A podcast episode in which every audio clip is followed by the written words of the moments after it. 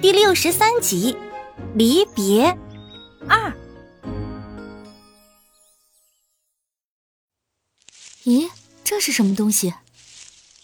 小杨老师突然发现，装小盒子的纸箱里多出一堆醒目的小东西，有半截儿镶着假珍珠的发卡，卡通头像的断头绳，一些细细碎碎的彩色珠子。还有一枚镶着锆石的粉红色戒指，这些都是老白多年的珍藏。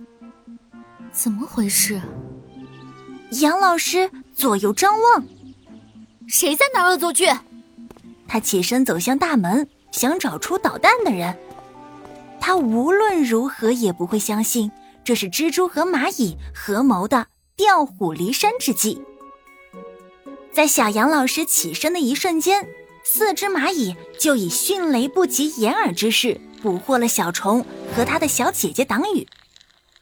一路上，小虫一直没吭声，更没有挣扎，这让本来受到惊吓的姐姐也安静下来，任由蚂蚁带着他们飞檐走壁。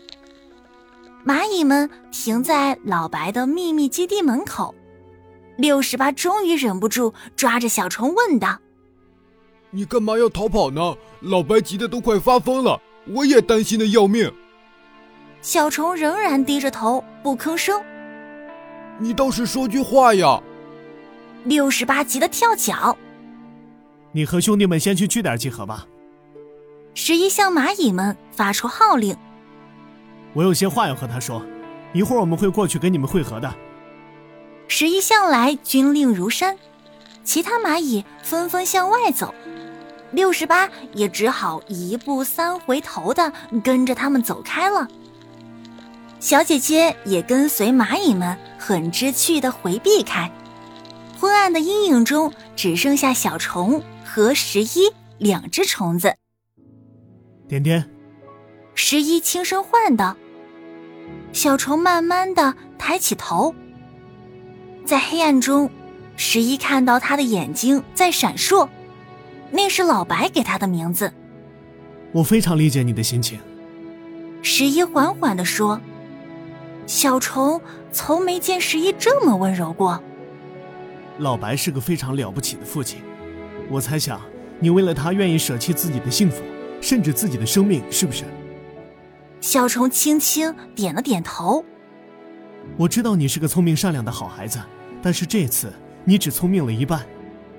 十一看到小虫疑惑的神情，继续说：“你没有体会到一个父亲的处境，老白为了你也甘愿舍弃自己的幸福，甚至自己的生命，所以你的选择不仅没有帮助他，反而让他付出了更多的代价。”哎，老爸他怎么了？小虫一下站起来。你应该知道的，我们蚁族从不会大举出兵去帮助其他族群。除非有更多价值的交换。此时，十一已经恢复了平日里冷静的表情。这次，老白为了救你和以后交换了一个条件。什么条件？小虫惊道。协助蚁群搭建在迁徙途中的二十个中转站，用蛛丝。十一说。对了，你还不知道吧？我们就要离开这里了。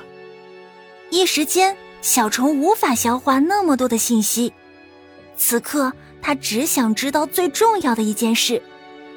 那会不会很危险？呃，我是指建造中转站，是有一定危险的。不过我将亲自指挥这次行动，附近也会布满哨兵，我们会竭力保护老白的安全。他现在是我们最重要的盟友了。可他有伤啊！小虫终于忍不住的哭了出来。老爸为我断了一条腿，他已经不是从前那个厉害的蜘蛛了。十一，你能不能带我去见以后？我有话要对他说。你知道我们为什么要迁徙吗？十一突然问。小虫迷茫的摇摇头。是为了自由。十一道。啊，自由，自由是什么？小虫第一次听到这个词，自由是一种权利。十一朝懵懂的小虫笑了笑。在这个世界上，每个生命都有自己觉得有意义和有价值的事。就像我们蚁群希望发展成更大的族群，老白希望你能幸福快乐的成长，你希望老白可以健康平安的过完一生，这些都是我们各自觉得很有意义的事。而一个生命有权利付出他能够付出的任何代价，去追求他觉得有意义的事，这便是自由。